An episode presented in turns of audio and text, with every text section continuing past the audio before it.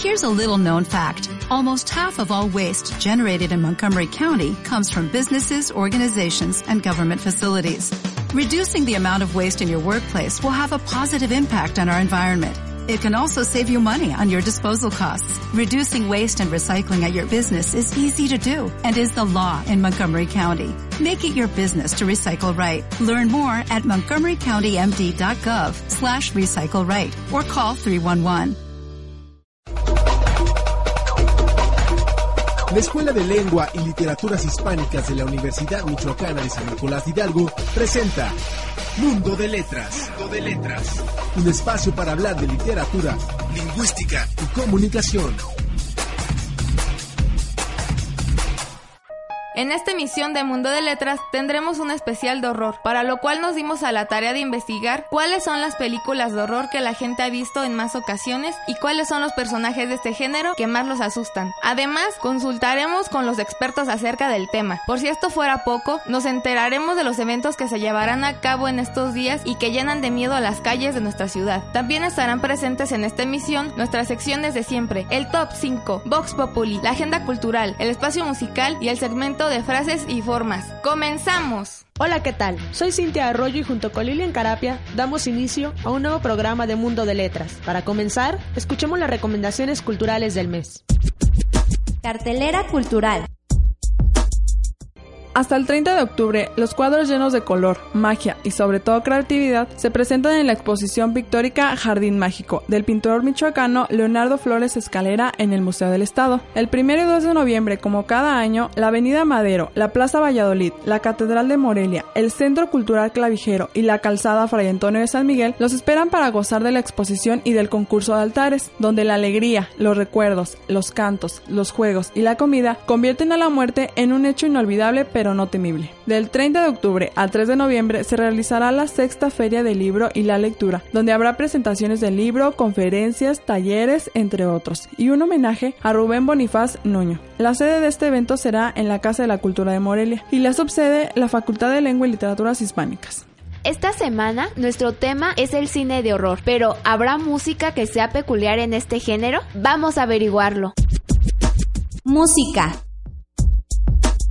El impacto que las películas de miedo y suspenso tengan depende mucho de la música que incluyan. A continuación, algunas de esas canciones que nos quitan el sueño. Comencemos con una canción que seguramente todos identifican. Me refiero a la de la película El Exorcista, llamada Tubular Bells de Mike O'Fear. Otra de estas canciones es la de la película Pesadilla en la calle del infierno, derivada de la rima tradicional One Two Buckle My Shoe, que nos remite al singular personaje Freddy Krueger, terror de muchos. El siguiente tema es Who's Holding You Now de Jonet Napolitano, que musicaliza la película El Títere.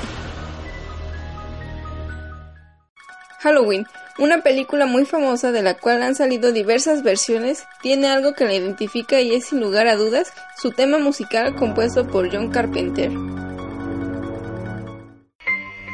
Para finalizar, los dejo con la canción de la película El bebé de Rosemary, compuesta por Christoph Comeda e interpretada por Mia Farrow.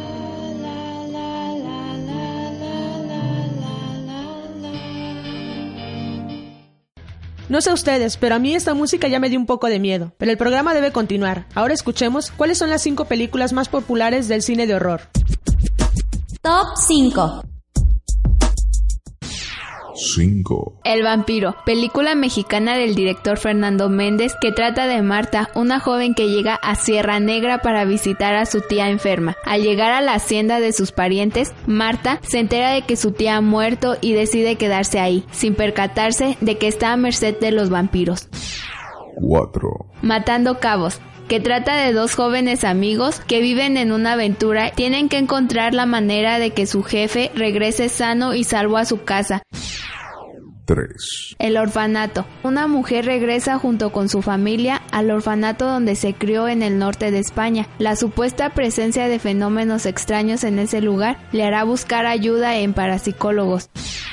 2. Bajo la sal trata sobre el comandante Trujillo, un policía capitalino que viaja a Santa Rosa de la Sal para resolver el misterio de una serie de asesinatos. 1. Hasta el viento tiene miedo. Es un internado para niñas con problemas de anorexia, drogadictas o suicidas. Unas jóvenes se ven atacadas por el fantasma de Andrea, una ex paciente que cobra venganza tomando posesión del cuerpo de una de ellas.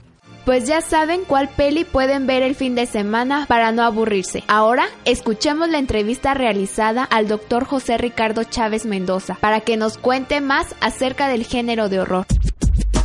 Entrevista.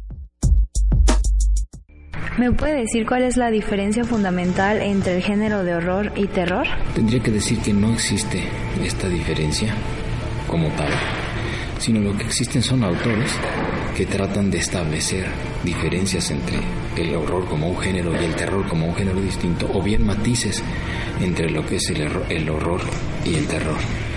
Para algunos la diferencia estribaría entre que el horror sería mm, con elementos sobrenaturales, embrujamientos, posesiones satánicas, este tipo de cosas, y el terror en cambio sería explicado por cuestiones más naturales o incluso humanas. Unos bañistas que son perseguidos por un tiburón muy hambriento o alguien que pierde la razón y empieza a cometer asesinatos en serie. ¿Cuáles son las principales películas mexicanas de horror o terror? En el caso del cine mexicano, es un género que no es muy cultivado, fundamentalmente a finales de los 30. Hay dos películas que se pueden considerar importantes en ese sentido. Una sería Dos monjes y otra sería El fantasma en el convento. Estamos hablando de eh, Juan Bustillo Oro y de Fernando Fuentes, respectivamente, como los directores. En la década de los 60. ¿Qué es lo que tenemos? Tenemos elementos arquetípicos. Eran los arquetipos del cine de terror. El vampiro, la momia y todo esto. Pero trasladados en un contexto donde era paródica. Las del santo que se enfrentaba con las momias de Guanajuato, con las mujeres vampiros. Va a convivir con otro cine que intenta ser un cine de serio de horror, terror, en el que hay ejemplos como Fernando Méndez con el vampiro, me gusta el espejo de la bruja, la llorona que recupera la leyenda mexicana. Agradecemos por su participación al doctor Ricardo Chávez. En el cine existen palabras que nos cuesta trabajo entender, así que ahora vamos con el segmento Frases y Formas, que nos aclarará dudas sobre algunos tecnicismos. Frases y formas. Hola, ¿qué tal? Te saludo con mucho gusto. Espero que las lecciones anteriores hayan sido de gran provecho para ti. El día de hoy hablaremos sobre los anglicismos utilizados en la jerga del cine y su equivalente en español. El primer ejemplo es la palabra teaser. Un teaser es el primer conjunto de imágenes que se publican en una película o videojuego. El segundo término que manejaremos es TV movie. Es un anglicismo que define películas de breve duración producidas para ser transmitidas por televisión. También pueden ser series cortas que suelen emitir durante varios días. Último y nos vamos. Soundtrack. Su equivalente en español es banda sonora. Bueno, aquí te dejo estos tres términos utilizados en la jerga del cine. Analízalos para que puedas en una ocasión y lugar determinado emplearlos correctamente. Gracias por la información. Ahora ya estamos un poco más preparados para escuchar a los cineastas y entender de qué están hablando. Ya casi para terminar el programa, escuchemos qué opina la gente sobre el cine de horror. Vox Populi.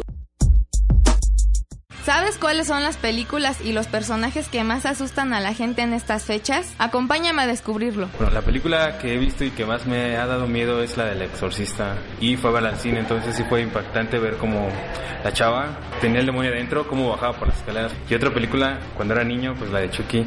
Eso de Stephen King. Hasta la fecha Pennywise aún sigue siendo uno de mis traumas de la infancia. Para los que conozcan el cine japonés, otra película que les va a sacar más de un susto. Insidious, de las peores películas, El Espinazo del Diablo. Jeepers Creepers, que es una de las que más me da miedo. No le temas a la oscuridad. Chucky, que la verdad no me dio miedo. Eso, que no me dio miedo también. La Casa de Cera. La primera película de terror que vi y que me dio miedo fue la entrevista con el vampiro. ¿Mi mamá? Eh, pues el, el, fantasma. La chava que hace el, que es el fantasma. La del aro. Eso. El orfanato. Mamá. Trece fantasmas.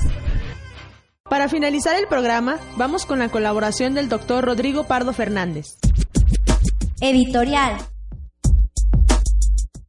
Aproximarse reflexivamente al cine de terror de las últimas décadas conlleva diferentes riesgos. Por ejemplo, la falta de distancia objetiva por su proximidad temporal y la escasez de material crítico. Aunado a estas condiciones, como estas películas se corresponden con tendencias comerciales, la academia los mira con suspicacia, por decirlo menos, y prefiere tornar la vista a películas consagradas por la tradición, es decir, el canon. Este es el caso del cine de temática zombie, cuyo sentido contemporáneo se establece en La Noche de los Muertos Vivientes de 1968 de George A. Romero. Esta película sienta las bases de lo que podría definirse como una aproximación no sobrenatural a los zombies, a diferencia del mito haitiano. En este contexto, el zombie es una reconfiguración sémica de la figura de Hyde, alter ego o doppelganger del hombre civilizado, del Homo sapiens sapiens que cohabita con el Homo videns, que lo define en tanto imagen de sí mismo. La civilización se conforma como un barniz de cultura, parámetros de comportamiento en tanto convenciones sociales que establecen el modo en el que nos comportamos en sociedad. En la mayoría de los textos, el zombie, como en el caso de los infectados de la novela clásica de Richard Matheson, Soy leyenda, solo puede volverse un ser social perpetuando las normas más crueles de la sociedad. La concepción de los otros en tanto amenaza está claramente determinada por una perspectiva ideológica que se funde en valores parciales que exaltan el individualismo, el sacrificio, la violencia como la respuesta unívoca frente a la violencia. Así, no le tememos al zombi, sino a su posibilidad latente en cada uno de nosotros. Una vez más agradecemos al doctor Rodrigo Pardo por su colaboración y a ustedes por escucharnos en nuestra nueva emisión. Por hoy nos despedimos. Yo soy Lilian Garapia. Y yo, Cintia Arroyo, y junto con Andrea Sánchez, Blanca Padilla, Rubía Redondo, Jazmín Jaimes y José Álvarez, les recordamos nos escuchen en la próxima emisión de Mundo de Letras, en su cuarta temporada. Hasta pronto. La Escuela de Lengua y Literaturas Hispánicas de la Universidad Michoacana de San Nicolás de Hidalgo presentó Mundo de Letras. Mundo de Letras. Esperando contar con su presencia, los esperamos en una próxima emisión.